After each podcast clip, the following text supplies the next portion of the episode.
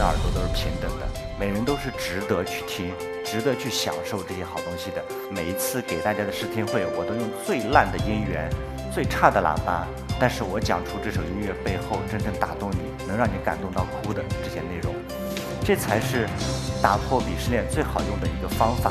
我只是恰到好处的找到了我想要打动的人在哪里，我想要帮他们打开门的这些生命在哪里。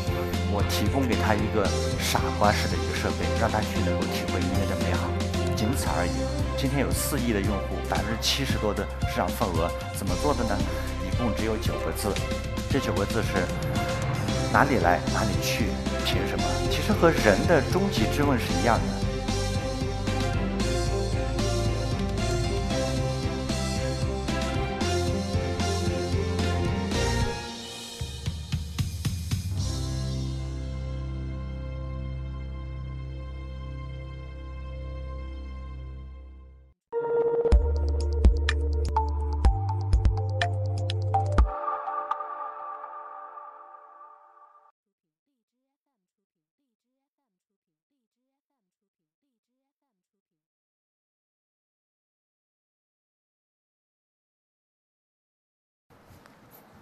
呃，大家好，我是呃一课讲者李海波。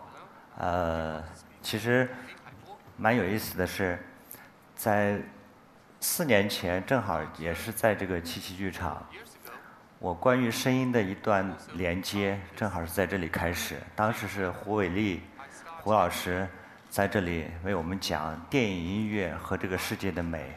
那一那一次呢，听胡老师的音乐。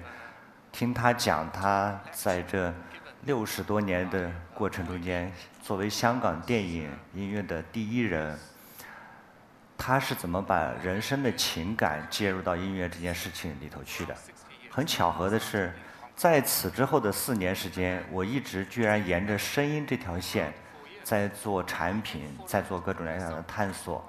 这条路径走下来，我一定要感谢那一天在这个剧场的一个起步。所以，其实我希望用声音来传递这个价值。那我们我们这四年来的努力，最后发现，就是用大刘的一句话可以来总结。大刘曾经讲过，他在《三体》里面写到最著名的一句话，就是“给时间以生命，给岁月以文明”。而不是给文明以岁月。我们把这句话提炼成了我这四年做事情的所有的底层逻辑。我知道，其实一个，不管你是做企业、做人还是做商业，人一直在变化，技术一直在更新，有太多太多的新鲜的东西出来。但是，当你一旦找到那个自己的常量、企业的常量的时候，你会非常坦然地面对每一个最新的变化。我们在声音的外在美学和内在美学的这些年的探索中间，我跟大家在交流的就是，我找到的常量到底是什么？其实人所有的生命都是让想让自己的生命过得更长一些，所谓的延展，长命是人类长久以来几千年以来不变的需求。但是从生物意义上、生命意义上去长命这件事情，几乎没有人能做得到。那怎么办呢？我自己发现的一个好路径，特别有趣的一个路径，就是能不能把厚度和宽度做延展。上面这些标签，大家觉得可能都互相不搭界。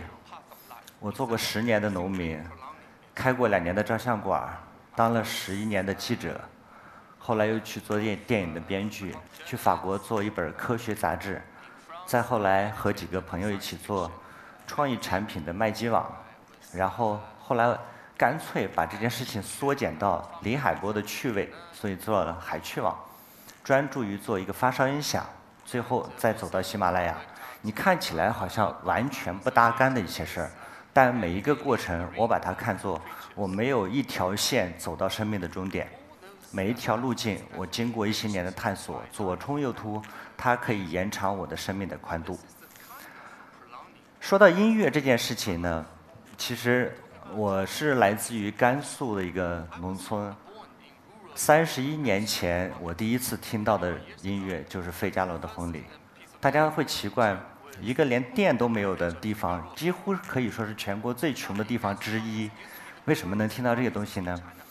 我爸爸是当地的广播站的站长，他手里面有个小小的权利，就是每个礼拜县里面的图书馆会送一大堆的唱片，这些唱片绝大多数都是红歌和上面的政策文件。有一次应该是送错了，满满一箱子全部是莫扎特。我们在村里面的广播站里面用一个老旧的唱机放出来红色的一张透明的薄薄的那个唱片。居然是费加罗的婚礼，我当时根本不知道他叫什么名字，我只是觉得世界上怎么有这么好听的东西。第二天就被大队书记就叫停了，说这种东西不可以放的，那你们拿回家去玩吧。拿回家出了一个问题，我没有设备来听，我也没有电来听。然后从一九八五年，我爸爸带着我开始学习怎么样做一个自己的音响出来，以便把家里这一箱子唱片能够听一遍。从最早拆家里的蒸锅，去南京买巨大的二十寸大喇叭，开始自己学着做音响。这件事情到今天做了多少年？做了三十多年，一直在做。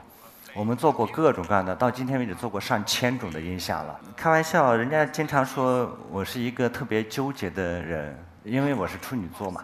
处女座就有一个非常讨厌的一件事情，就是不妥协。我一直想试图还原我当年听到的那么美的声音从哪里来，其实是真还原不了。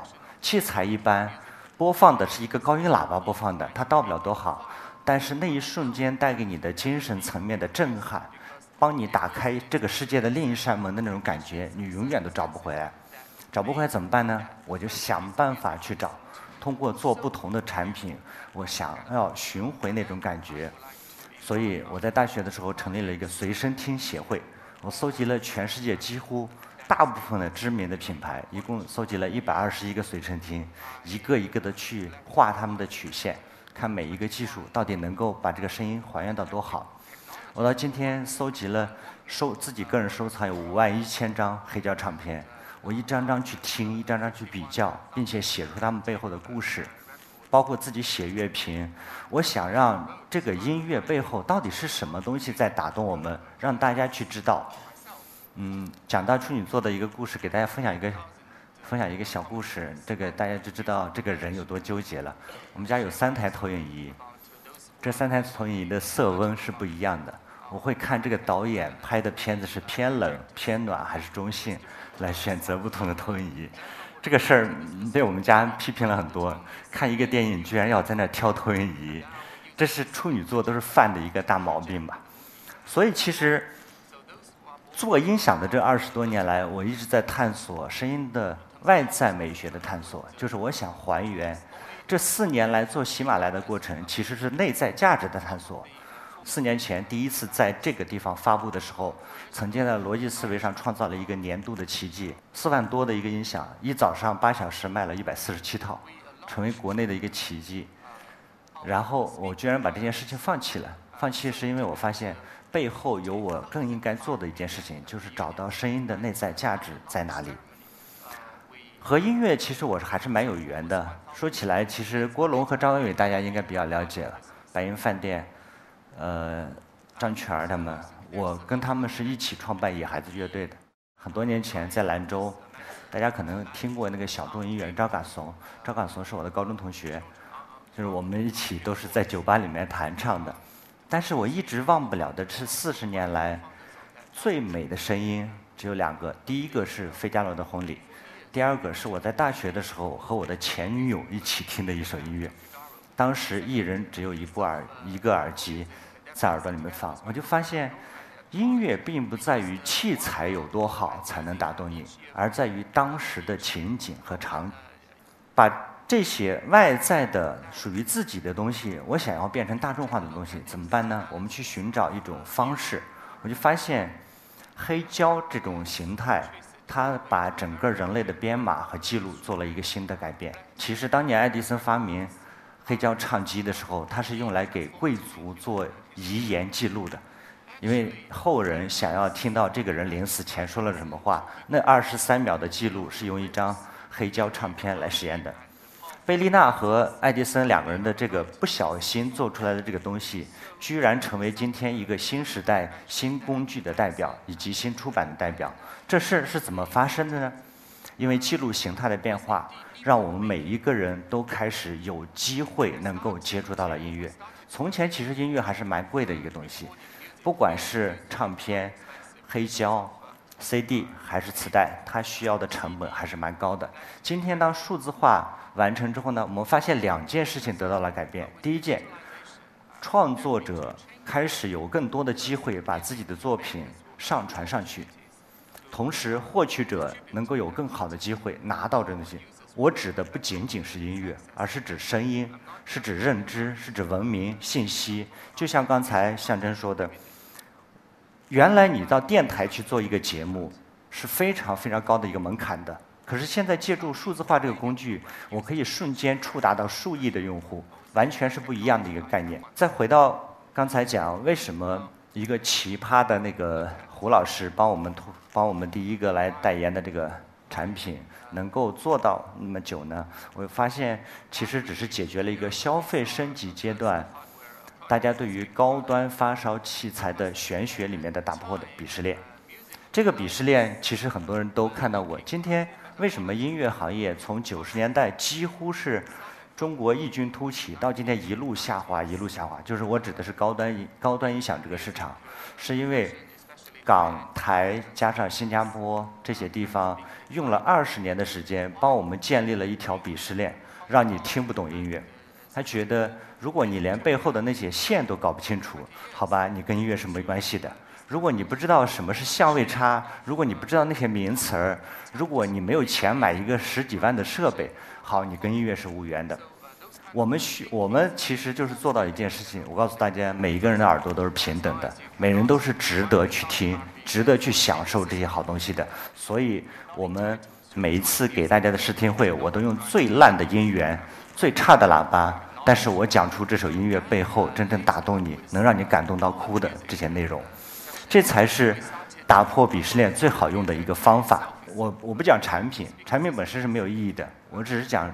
背产品背后我们所秉承的价值观，当时这件产品能够做到一个奇迹般的一年一千二百套的销售量，我只有四个人的小小团队，其实我们是击中了一个生活方式和价值观的升级，而不是很多人给我们总结出来的一个，它是一个装逼利器，它是一个消费升级，它是美学升级，它是品质升级，跟这些都没有关系，我只是恰到好处的找到了。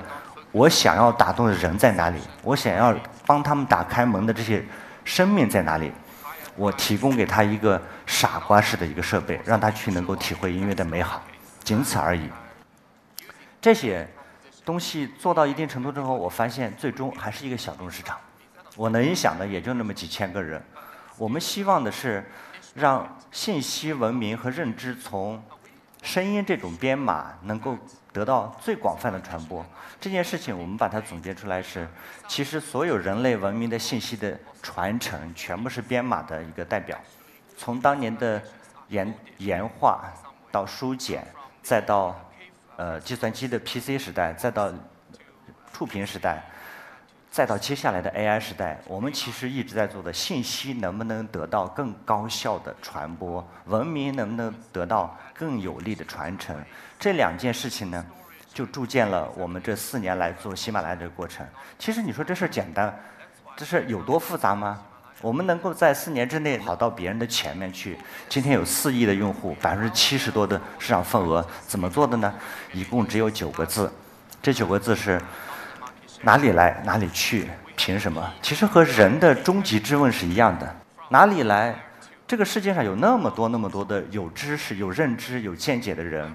我需要提供一条最简洁的路径，让他们能够把自己的认知能够分享给大家。因为这是一个信息爆炸和认知盈余的时代，每一个人都有在某一方面别人不一样的东西。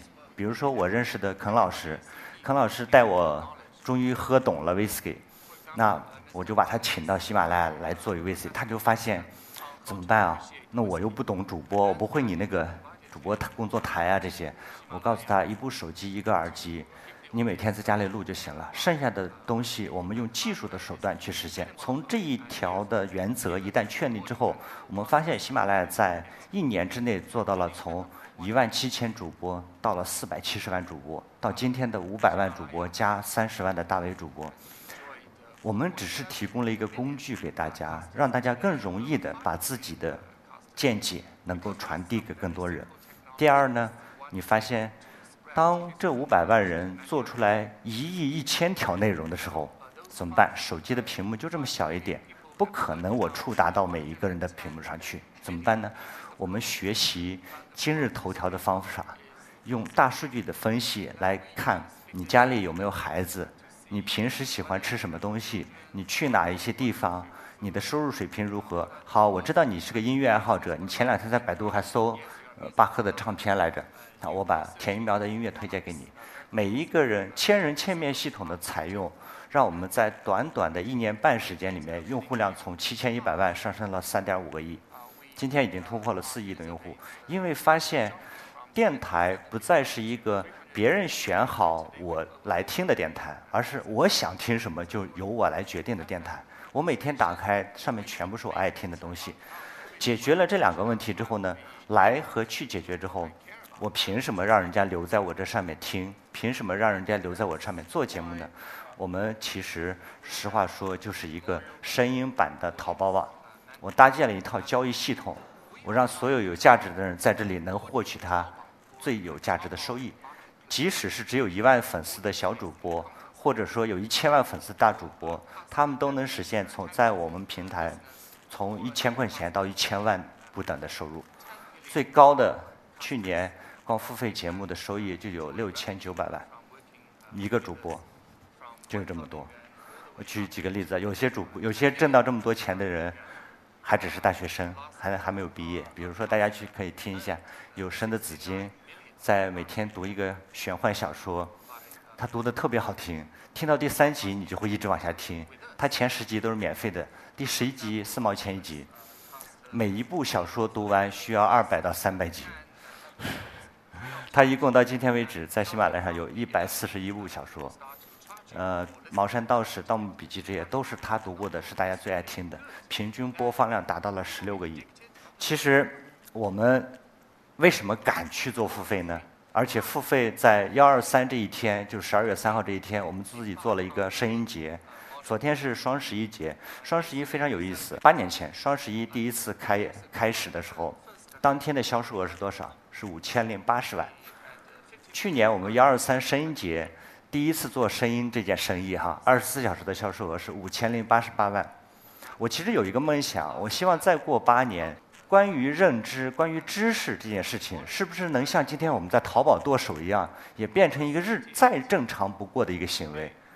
我愿意为了知识去付给这些提供知识的人价值，这才是理所当然的一个事情，因为他们帮我们在这个粉尘化爆炸的时代，帮我选择来节省我的时间。你知道今天产生多少字节吗？到二零一三年，我们人类一共产生了五爱字节。五爱字节就是五十亿部一季的电影的字容量。二零一七年这个数据是多少呢？四十七秒钟产生五爱字节。我已经完全面临信息爆炸到没有办法承受的时候，我需要让这些专业人士站出来，在你们认知的领域内帮我筛选一下什么值得看，什么值得听，什么值得买。所以，用户和圈层的细分，让所有的知识形态都可以变成有价值的知识。比如马东可以每天教你五分钟怎么跟人来对话，怎么跟人来交流；龚琳娜可以教你在 KTV 里面怎么唱好歌；苏珊米勒可以每天早上告诉你今天的星座运势是怎么样；华少可以每天讲一个鬼故事。你你有些人真的很有怪癖的，每天愿意听一个鬼故事这样的东西。樊登可以每周来给你讲一本书。我列在这里的只是我们两万三千个付费节目中间超过一千万销售额的这些人，其他有非常非常多。他是他们这些垂直领域的专业认知者，让知识变得开始值钱起来了。所有这些东西其实都是我们把它叫做知识的 IP。这些知识的 IP，我们喜马来做什么呢？喜马其实搭建了一个知识 IP 的长尾变现系统。我找到人在哪里？我举一个例子，大家都能马上就能听懂。去年我听在上海听了一堂陈志武教授的课，他讲金融学的底层原理，六个小时时间，我交了五千二百块钱，现场跟咱们差不多四百多人。嗯，陈老师讲的也挺辛苦的，他一年要讲六次的这样的场讲座。我们把陈老师的课搬到喜马拉雅之后，每天四十五分钟，整整讲三百六十五期，好，二百块钱。你知道有多少买吗？一周就超过一千万的销售额，一周时间。陈老师也很高兴啊，他只讲一次就可以了，就可以面向四亿用户，他去筛选谁愿意去听他的课。我们把两端的价值一下连接起来了，我也能听得起他的课了，只要二百块钱，我还可以听一年呢。这样的专家学者，我们今天已经有两千六百个名师在上面，每天在给大家分享他们这个领域内最高的认知。同时也有一些特别好玩的小乐趣，比如田一苗老师会来讲古典音乐，肯老师讲威士忌，汪杰老师来讲科幻到底是怎么一回事儿。尤其最最让我最打动我的，其实是一个人，是今年新上的一个人，因为这个人让我知道，啊，大家原来并不是光想听那些有用的知识，也愿意听一些没有用的东西了。这个人叫做胡婷婷。就是婷婷诗教的创作者，今天平均每天有六千万孩子在听他的诗教。我儿子今年六岁，上小学两个半月，小学里面要求说，孩子必须要会背十五首唐诗。然后那天我就问他会背多少了，我拿了个清单在那画，我发现他居然会背七十五首。说你哪学来的？他说每天我听小雅都在听婷婷诗教，他唱两遍我就记住了。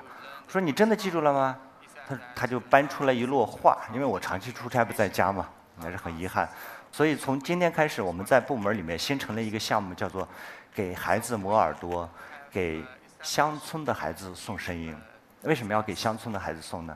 因为中国的教育资源像胡婷婷这样的人太稀缺了，而中国的三四线城市以及乡村，他是听不到这些这些好东西的。我们希望让喜马拉雅来发力，把这些好东西全部把 K 十二的这教育全部普及到最底层的教里面去。那么，当我们完成以上前面所说的所有的信息的汇集，就是要去做分发。我要触达人呀，分发在前面四年，我们比别人跑得快，就是因为掌握了一个诀窍，就是用大数据的方式实现了分发。可是接下来大数据是不管用了。我们之前做过一个非常，呃，非常非常不好的一个尝试啊。这个尝试就是，我把全站六千八百万条库开放给了所有的合作伙伴，一共有两千家接入，最后很多家接入都觉得接的非常不爽。不爽的一个极端的例子，我跟你讲出来，可能大家都会笑。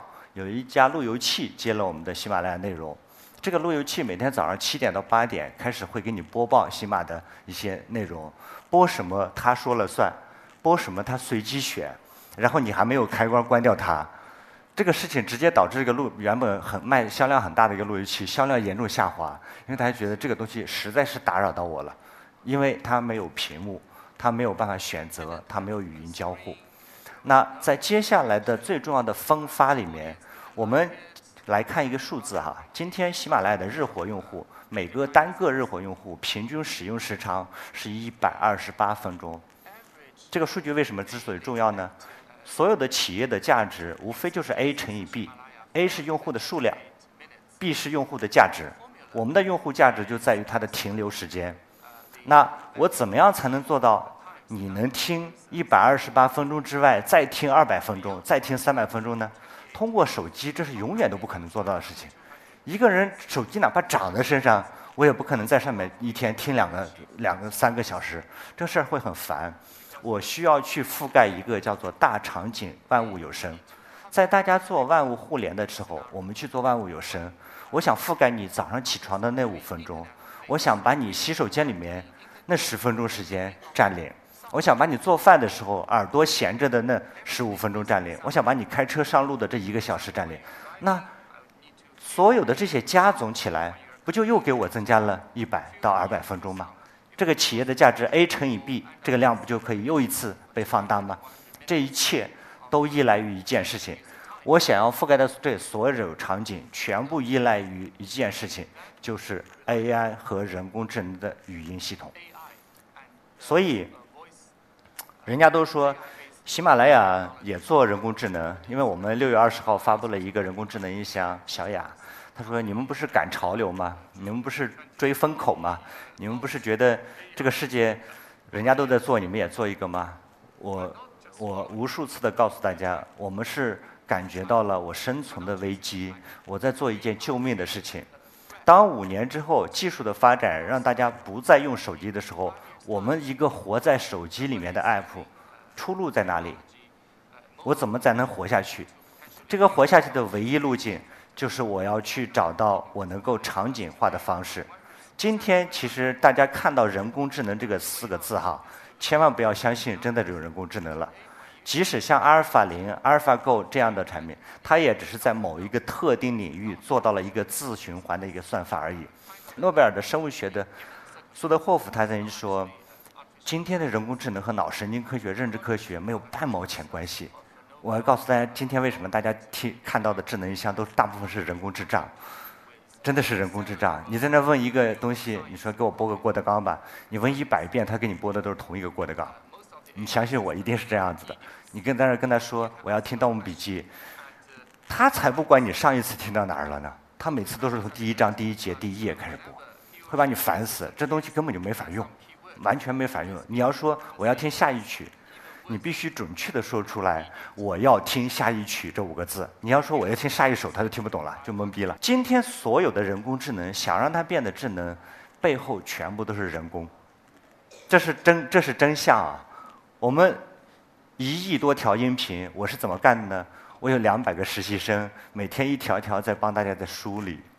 到今天为止，我们梳理了大概三百万条了，距离一亿条还有很长的路径要走。如果不梳理是什么结果呢？你说呀，你要听郭德纲，调出来是一个跟郭德纲没有一点关系的一条音频，因为背后的算法和逻辑是对不上的。今天所有的行为，我们这几百人在做，其实就是。把算法和数据和用户的行为做一个良好的匹配，这不叫人工智能，这叫一个大数据的优化算法。所以大家一定不要上当。所谓的今天的人工智能，就是连连这个电器，连连那个电器。可是你发现没有，中国的电器的标准有无数种之多。我们每一个人家里最多有一种能够跟这个东西连起来。难道我买一堆的东西把它们都连在一块儿吗？再过五年，这事儿也是有可能的。但是今天呢，大家都是刚刚起步，都在探索，都在想尽办法去扑。但为什么要义无反顾地扑到这件事情上去呢？就是我刚才讲的，我希望大家起床之后不要再去摸手机。我希望啊，孩子远离那些视觉的东西，给自己多增加一些想象。我希望我们的老人能够用自己懂的语言，能跟这个世界有一个连接的办法。老人其实很可怜的，智能手机。完全不会用，找广场舞，找红歌，找这些他不会找的，他得来，他得来求着我们这些孩子，帮他下载，帮他找的东西。可是世界原本就应该是公平的，我们需要提供一个方式，让他们用他们会的方式，他能够找到和这个世界的连接办法，让不识字的孩子尽可能多的远离，这些都是声音可以做到的一点。所以其实大家都说。我们做这个企业，我们从我们从电台最后变成了出版社，变成了平台。今天居然你们还变成个 AI 了，我们一切都没有变。我们所有的产量都是在想办法，在平行时空里面，在延长大家的生命的价值，在做时间这件事情。所有的技术只是我们的工具，只是我们的变量而已。我记得两个月前，曹灿艺校的一个老师给我分享一个朋友圈他说我注册了喜马拉雅四百二十天时间，听了三千三百条声音。我在上面，我发现我过了六十天的时间，这六十天是我多出来的生命的六十天，因为我没有耽误一点点事情。所有的这些时间原本都是应该被浪费掉的时间，我居然听到了那么多的东西。这就是我们这个产品最后要实现的价值。我要给时间以生命。给时间以生命，最后回归过来，我要给两端的人建立一个价值。一端，我要尊重所这个社会那些创造者，我给那些创作者，让他们站着就能把钱挣了。你能贡献知识，好，没关系，我来给你实现收益。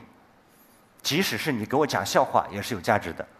怎么讲呢？彩彩同学，大家都蛮熟悉的吧？段子来了和糗事播报的，每天给大家讲讲笑话、讲段子。去年他从我们平台拿到的广告费是一千七百万，而他只是一个陕西历史博物馆的一个讲解员，每天有时间给大家讲讲笑话而已。我们希望让这些人来贡献他们在这个领域内最有价值的东西，来提供给大家。除了知识，除了认知，除了见解，除了他们的个人兴趣爱好之外，我们还希望撬动教育、儿童美学、国学，所有这些你看起来没有用的那些东西，让你的生命才能够得以延展。这另外一端连接的，其实就是我们每一个个体的时间。我们让大家变得懒一点儿。让你用声音就可以获取那些你想要的那些东西，让你把时间腾出来，能去体验这个世界更美好、更高效、更有意思的那一些空间、时间和瞬间。这就是声音原本应该存在的价值啊！好，谢谢大家。